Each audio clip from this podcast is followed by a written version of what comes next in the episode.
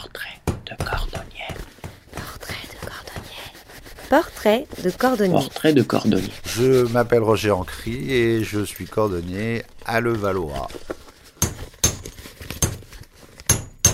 Être cordonnier, bah, c'est donner euh, une seconde vie ou une troisième vie à, à des chaussures euh, qui ont été euh, portées, maltraitées, et, et de faire en telle sorte que le client, quand il récupère sa paire de chaussures, qu'il puisse penser que ça fait pas très longtemps qu'il les a achetées, quand on sait qu'il y en a certaines que l'on répare, qui ont des fois 10 ans, 12 ans. Donc le métier de cordonnier, bah, déjà c'est un métier, bon, c'est un métier d'artisan parce que tout est fait, tout est fait à la main. Et, euh, et c'est un métier de contact aussi avec les gens, parce que une chaussure c'est quand même quelque chose euh, d'intime. Et euh, ce qu'il faut savoir aussi, c'est qu'une chaussure parle. Et, et en regardant les semelles et les talons des, chaussures, on, peut se rendre compte certaines fois, et en parlant avec les gens, on, se rend compte un petit peu, on sait à qui on a affaire. Allez, à bientôt, au revoir. Alors j'ai eu euh, envie d'exercer ce métier en voyant faire euh, un petit cordonnier à côté de chez moi, à qui on apportait des, épaves et qui rendait des, chaussures neuves. Je trouvais ça magique. Donc ça m'a donné envie euh, d'essayer de faire comme lui, euh, de donner le sourire à des gens qui l'avaient pas trop après avoir déposé leurs chaussures. Pour ça, j'avais eu un de mes premiers maîtres, c'était un, Espagnol qui avait à l'époque une cinquantaine d'années et euh, donc c'était il y a très très longtemps. C'est lui qui m'a initié euh, au métier et qui m'a qui m'a donné envie de, de, continuer, qui m'a donné envie, euh, qui m'a fait comprendre que le respect du client, le respect du travail bien fait, c'était la chose la plus importante, que l'argent venait après. C'était euh, l'argent, c'était la résultante en fait du bon travail, des, délais respectés. Euh, ma formation de coordonnée, je l'ai reçue sur le sur le tas. J'ai appris, euh, j'ai appris comme ça tous les jours, bah, justement avec avec Paco. Et ce qui est drôle, c'était qu'à l'époque, c'était beaucoup, il y avait beaucoup de de gens d'origine ou espagnole ou portugaise ou de l'ex-Yougoslavie qui qui étaient cordonniers. Et, euh, et, en fait, euh, en fait, j'ai appris de, chacun. J'ai appris un petit peu. Et ce qui est assez drôle, c'est que quand je fais quelque chose et quand mon travail est complètement fini, en fait, j'ai pris quelque chose à chacun. Et en fait, mon, mon, travail à moi, ma signature à moi, c'est un petit peu de Paco, un petit peu de Pablo, un petit peu de Dimitri. C'est des choses que j'ai piquées à tout le monde. Ce que je préférais des autres, eh ben, je les, je, gardé pour moi, je me les suis approprié. Et depuis, euh, voilà. Et ma signature, euh, c'est celle-ci, c'est ça. C'est en fait, c'est tout ce que j'ai vu et qui me et qui me convenait le, le, mieux de et ce qui je pensais pouvait donner le, le meilleur rendu euh, par rapport à, tout ce que j'avais vu faire autour de moi. Mais ma vraie formation, elle a eu lieu vraiment sur le tas. Oui, déjà la, la première connaissance, c'est de savoir comment comment est montée une chaussure, parce que quand on sait comment elle est montée, bah, pour la réparer, on sait comment la démonter et, la remonter. En fait, c'est une succession de, de, de checklists avec des petits A, petits B, petits C, petits D. Et en fait, c'est des choses à, respecter, aussi bien au démontage qu'au qu montage. Et puis ensuite, par rapport au, à, comment dirais-je, au prix de la réparation, on a toujours le choix de, faire, de choisir une réparation chère qui est en cuir ou une réparation un petit peu moins chère qui sera en caoutchouc, mais toujours en ayant un rendu euh, qui fait que, en fait, on, on essaye de toujours faire de telle sorte qu'on refait comme c'était fait à l'origine. Quand on voit ça de l'extérieur, on pense que c'est un métier qui est répétitif, mais en fait, euh, il n'y a jamais deux paires de chaussures qui sont faites pareilles. Donc à chaque fois, bah, c'est euh, euh, nouveau. Et puis avec les nouvelles fabrications de maintenant, bah, tout ce qu'on a appris il y a, il y a 30 ou 40 ans, bah, il faut le remettre en question parce que les, les nouvelles chaussures euh, ne sont pas montées du tout de la même manière que les anciennes. Donc il faut s'adapter. Donc c'est un métier qui, n'est pas, figé.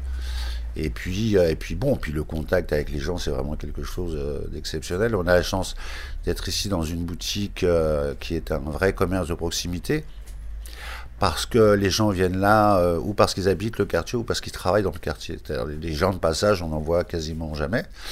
Donc euh, c'est des gens que je connais des fois certains depuis euh, bah, 35 ans, plus de 35 ans parce que ça fait presque 38 ans que j'exerce à cet endroit-là.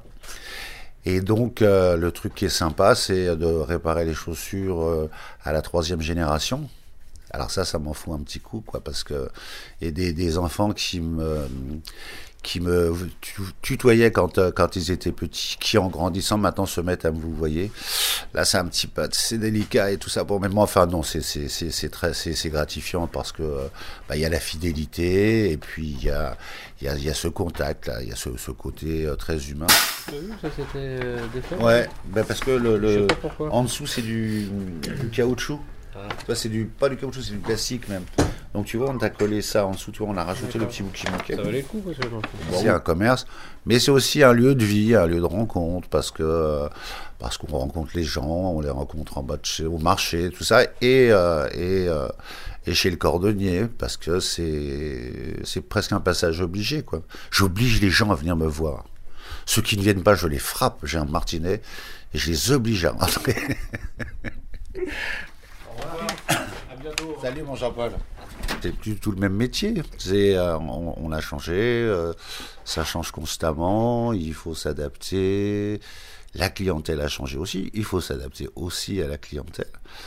Et, euh, et non, c'est un métier où, où après, je vous dis, un demi-siècle de, de, pratique, bah, j'ai l'impression que je peux encore apprendre et que, bah, que j'apprendrai jusqu'au dernier moment.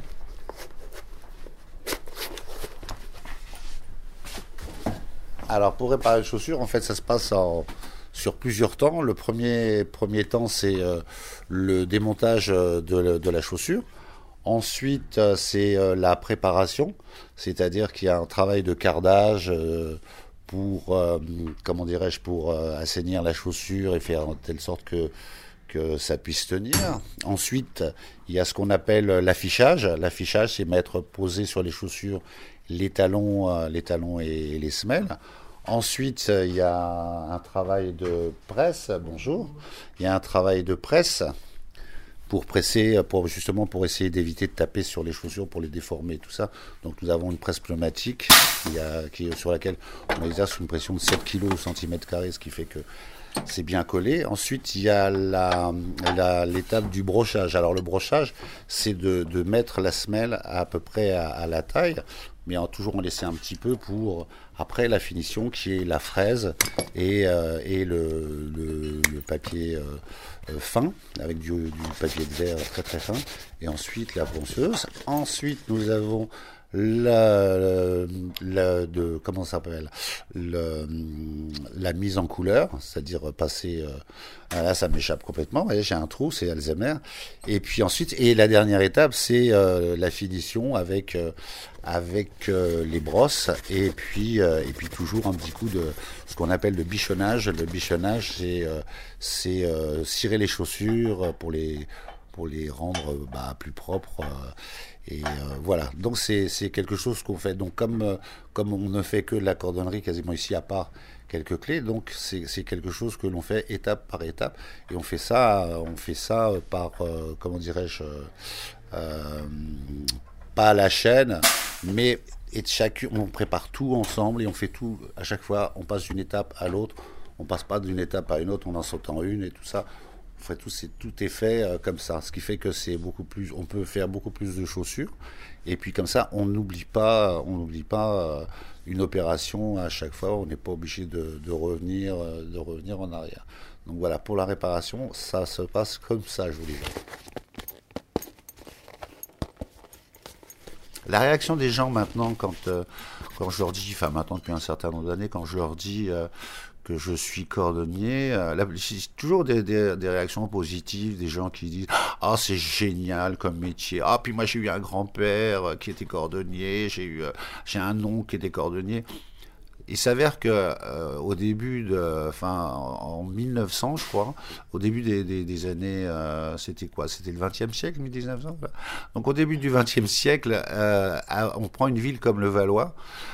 Euh, j'avais lu un, truc où il disait que sur le Valois, il y avait une centaine de cordonniers. Vous vous rendez compte? Et euh, maintenant on doit être une vingtaine.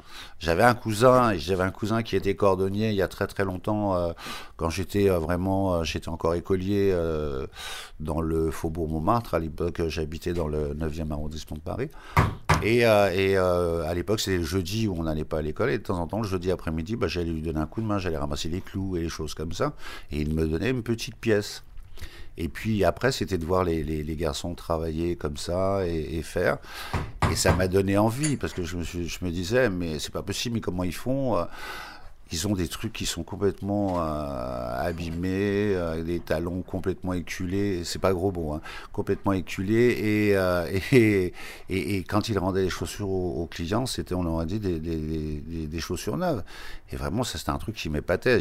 À l'époque, c'était Gérard Majax, qui était, enfin non, même pas, qui était le, comment dirais-je, le prestidigitateur de l'époque. Ben, je voulais jouer au Gérard Majax de l'époque. Et ce qui est amusant, c'est qu'il n'y a pas très longtemps, un client était tellement content de ce qu'on lui avait fait parce qu'il avait très, il avait, enfin, ses chaussures étaient très abîmées et tachées, et on lui a rendu euh, toutes, euh, toutes réparées et sans taches. Et il m'a dit que j'étais euh, David Copperfield justement parce que j'avais fait disparaître les taches. Jusqu'à il n'y a pas si longtemps ça, j'étais euh, j'étais euh, membre, euh, comment dirais-je, adhérent à la Fédération nationale de, la cordonnerie. Et, et, il y a quelques années, la Fédération nationale de la cordonnerie est devenue la Fédération nationale de la cordonnerie et du multiservice. Et là, je n'ai plus adhéré parce que j'ai dit, on ne s'adresse plus aux mêmes gens. Voilà, d'un côté, on a des artisans qui sont les cordonniers, et de l'autre côté, on a des multiservices qui sont je, ne leur jette pas les pierres, mais qui sont des bons bricoleurs, mais qui n'ont rien à faire dans une fédération artisanale. Donc là, je n'ai plus adhéré à, la Fédération nationale des cordonniers.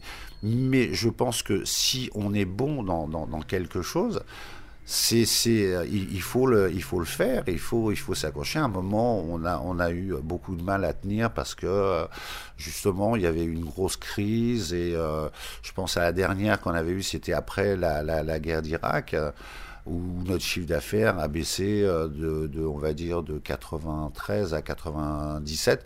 Il a baissé de plus de 30%. Mais à ce moment-là, bah, on aurait pu faire le choix de faire des plaques de voiture et des choses comme ça. Et en fait, on ne l'a pas fait parce qu'on s'est dit non, nous sommes des professionnels et on ne va pas, euh, entre guillemets, comme disait euh, du, temps de Louis XVI, nous n'allons pas nous commettre. Donc, nous ne nous sommes pas commis et nous avons continué à faire que de la cordonnerie. Et maintenant, bah, écoutez, euh, non, c'est une, une affaire qui marche puisque nous sommes, nous sommes trois à travailler. Donc il y a Georges qui est, qui est, euh, qui est en arrêt de travail là parce qu'il a eu une petite blessure. Georges Mathieu qui a 25 ans et qui, et qui est le futur de la cordonnerie. Et puis moi, Roger, commence à travailler le 10-10-60. Bon, facile à retenir. Hein. Donc au début des, des, des, des années 60, euh, était arrivé, euh, on pratiquait, les cordonniers pratiquaient beaucoup les talons minutes, parce que euh, nos mamans, nos arrière-grand-mères, tout ça, à l'époque, mettaient des, des, des, petits talons aiguilles. Et donc, le, le, la première cordonnerie où j'ai travaillé, qui, qui, se trouvait donc Faubourg Montmartre, euh, qui se trouvait euh, en face de la rue de Provence où il y avait, où je pense qu'il y a encore les sièges de toutes les banques et des compagnies d'assurance. Donc tous les midis, il y avait une euh, quarantaine ou une cinquantaine de jeunes femmes qui venaient, qui faisaient la queue euh, pour qu'on leur fasse leur talon minute. Alors c'était simple, on était trois derrière un comptoir, il y en avait un qui démontait les, les, les talons, le celui d'à côté faisait un petit trou pour pouvoir mettre le talon. Le troisième mettait la, talonnette dessus et le patron était à la caisse. Donc c'était l'époque des, des, talons minutes. À ce moment-là, était déjà arrivé sur le marché depuis un certain temps les, les nouvelles serrures avec des clés euh, paracentriques. Les clés paracentriques sont des clés, les clés plates qu'on a tous maintenant. Et, euh, et donc euh, ces, serrures avaient été, euh, avaient été inventées par toujours les mêmes personnes qui font les mêmes grosses boîtes qui, qui, font des serrures depuis des, années en France. Et, donc la, reproduction de, ces clés, de ces petites clés, nécessitait non pas un savoir, nécessitait juste d'avoir une machine et des ébauches de clés vierges. Donc les, donc les professionnels de la serrure ont vendu les serrures aux serruriers et aux quincailliers. À l'époque, les quincailliers étaient ceux chez qui on achetait les vis, les boulons et tout ça. Et donc, ces gens-là voulaient bien vendre ces serrures-là, mais ne voulaient pas faire de la reproduction de clés. Ce qui fait que ces gens-là se sont retrouvés avec des, des dizaines de milliers de serrures posées un peu partout parce que les clés prenaient moins de place que les autres grosses clés qu'on avait avant, qui étaient ce qu'on appelait des, des, clés à gorge, des clés à chiffres et tout ça. Et, euh, et donc ces gens-là se sont retrouvés avec euh, avec euh, donc des milliers de, de, des milliers de serrures dans les magasins et un stock de machines à reproduire les clés et ils ne savaient pas où s'adresser puisque les, les quincailliers, les serruriers n'y croyaient pas du tout à ces serrures-là et donc ne voulaient pas investir, ne voulaient pas refaire des, des, des, clés comme ça. Et il y en a un qui a eu le déclic et à l'époque, euh, à l'époque on disait pas ça, mais le, le, le concept pour lui était né, c'était talon minute, clé minute. Et donc, euh, à ce moment-là, il y a un, représentant qui est venu démarcher euh, mon patron l'époque en lui disant, bah, écoutez, voilà, on va vous mettre une machine, vous allez faire des clés, tout ça, ça rapporte beaucoup d'argent et tout ça. Et mon patron qui était fermé à tout, à rien et euh, pour qui tout était bon, on lui dit, bon, ouais, alors donc il nous avait tous pris euh, en formation pendant deux jours et en deux jours, on a appris à faire des, à faire des clés plates. À l'époque, on ne faisait que des clés plates. Donc, ce qui fait que moi, sur mon, dans mon CV, si par exemple un jour je devais aller, bon, non, maintenant j'ai plus le droit, si je devais aller à Pôle emploi, mon métier, la dénomination de mon métier, c'est cordonnier métallier. Je suis pas serrurier, je suis métallier. Métallier, c'est reproducteur de clés. Donc voilà, donc c'est pour ça que je fais de la cordonnerie, si on fait de la cordonnerie, et de la reproduction de clés. Ça, c'était un petit truc qu'on avait oublié, mais en fait, ça, pendant très longtemps, ça a été lié parce que ça faisait partie, ça faisait partie du concept talon minute, clé minute. Maintenant, on fait toujours des clés minutes, mais on ne fait plus de talon minute. Chez moi, déjà, tout le monde était content parce que moi, je fais partie de la génération du baby boom d'après-guerre. Moi, je suis né en mars 46.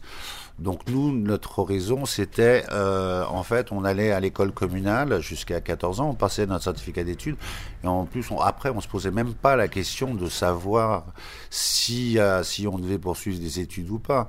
À l'époque, quand on allait au lycée, euh, c'était c'était tout était payant, les livres étaient payants et tout ça. Et moi, j'habitais euh, dans le, j'habitais au métro Château d'Eau. Et, euh, et le, lycée le, plus près, c'était le lycée euh, Jacques Decour, qui était au métro Anvers. Donc ça impliquait qu'il faille que j'ai une carte de métro. À l'époque, c'était des cartes de métro avec le poinçonneur des lilas. Donc il fallait avoir la carte de métro, il fallait payer les repas, il fallait payer les, les trucs. Donc c'était complètement exclu. Euh, donc, forcément, on, passait notre certificat d'études et ensuite on rentrait en apprentissage. Donc, quand euh, j'ai dit que je voulais faire un métier manuel, bah, tout le monde a applaudi. Je me suis dit, bah, de toute façon, tu as le choix de quoi faire d'autre. Et, euh, et, donc, euh, forcément, quand il y a dans une ville de maintenant où il y a 66 000 habitants à Levallois, quand dans une ville comme ça, il y a, a 100 cordonniers, imaginez le nombre de cordonniers qu'il pouvait y avoir un petit peu partout euh, en France. Donc ça devait être énorme. Donc forcément, on a tous quelqu'un euh, dans les campagnes, un, oncle, un cousin, euh, un père, un frère qui, a été cordonnier. Donc c'est un métier qui, qui pour beaucoup de gens, qui pour beaucoup de gens rappelle toujours la petite enfance. Et très souvent, des gens rentrent dans la cordonnerie en disant Oh là là, j'adore votre odeur, j'adore l'odeur du cuir et de la colle. Mais en fait, non, ils se shootent à la colle quand ils viennent chez moi gratuitement. Mais bon, bon ça, je ne prends pas d'argent là-dessus, je ne les fais pas payer. C'est compris dans le prix. C'est compris dans le prix.